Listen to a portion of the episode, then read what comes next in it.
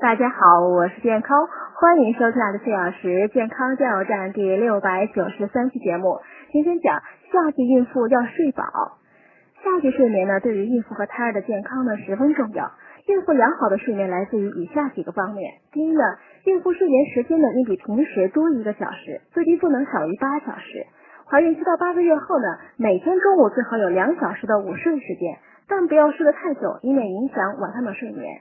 第二呢，孕妇取头西脚动的睡眠方向呢，比其他方向睡得更香更甜，婴儿的致畸率呢相对较小。第三呢，睡前不宜喝浓茶、咖啡等抑制大脑兴奋的饮料。